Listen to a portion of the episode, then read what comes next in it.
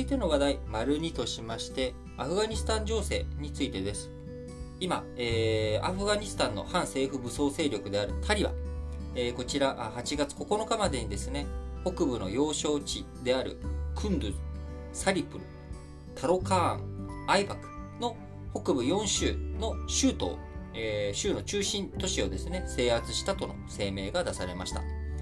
えー、アメリカ軍がですね、えー、今年4月にアフガニスタンからの撤収を開始して以降、えー、タリバンに陥落された州都は6つ目となり、え軍事力でタリバンが攻勢を強めているという構図が、え強まっております、え特にクンドゥズ州の州都クンドゥズはタジキスタンとの国境に近い北部の主要都市で推定人口は30万人以上と見られているところです。これがタリバンが制圧した州都の中では最大に当たるという都市を抑えたということですね。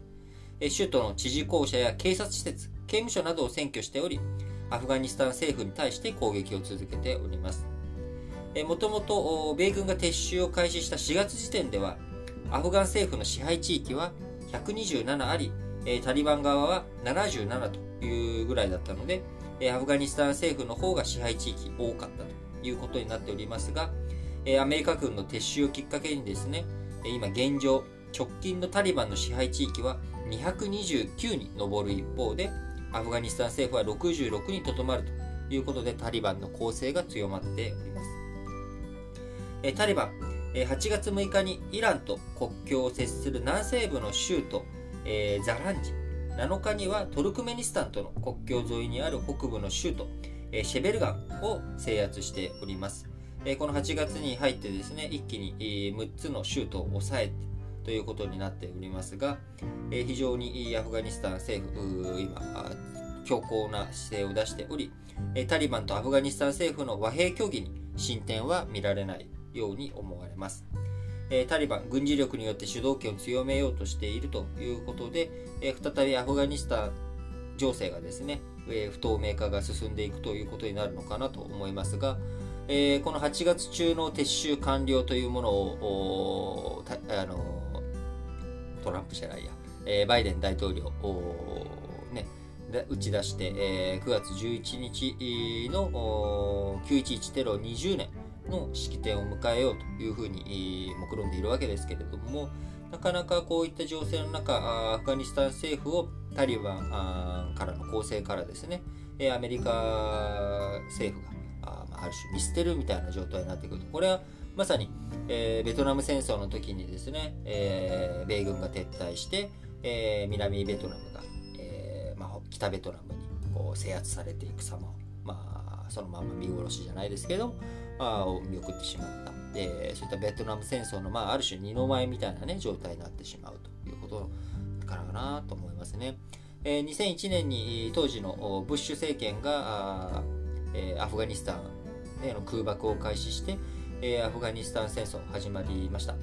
えー、その時にもですね1979年のソ連のアフガン侵攻になぞらえてこれはかなり苦しい戦いになるんじゃないか難しいんじゃないかというふうに思われていました。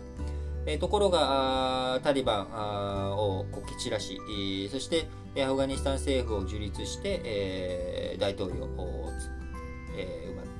うまく作ってですね、え、なんだアメリカはやっぱり強いじゃないかみたいな感じになりましたが、え、どうしても山岳地帯の多い、えー、アフガニスタン、えー、1979年のソ連の時にはですね、まあ、戦車部隊ソ連の戦車機構部隊がまあ、十分な活動、活躍がすることができず、最終的に封じ込められて撤退、ソ連崩壊となりましたけれども、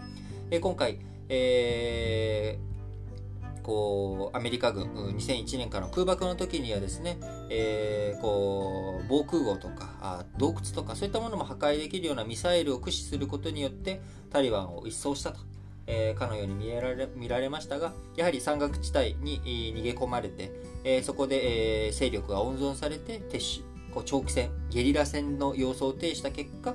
やはりアメリカ軍はもうこれ以上戦争やってられないよ、20年もということで撤収が始まり、えー、タリバンの逆襲が始まったということになります。えー、振り返ってみればベトナム戦争もですね、えー、地面に穴掘ったりとか熱帯雨林が邪魔してなかなか近代世紀がこう力を発揮することができなかった。やはりこういった地形の問題をなかなか戦争、現代兵器をもってしてもですね、クリアしていくことができないというところを考えていくと、えー、この辺りのアフガニスタン情勢の失敗的な、えー、ところはですね、え北朝鮮なんかは、えー、北総エンデルというかですね、まあ、実際に戦争になった時にもゲリラ戦を展開すればこうなかなかアメリカというものも対抗が難しいとただ当然そういった苦しい状況に追い込まれるよりかは、まあ、核ミサイルをしっかりと持って、えそもそも戦争にしない形にしていこうという北朝鮮の思惑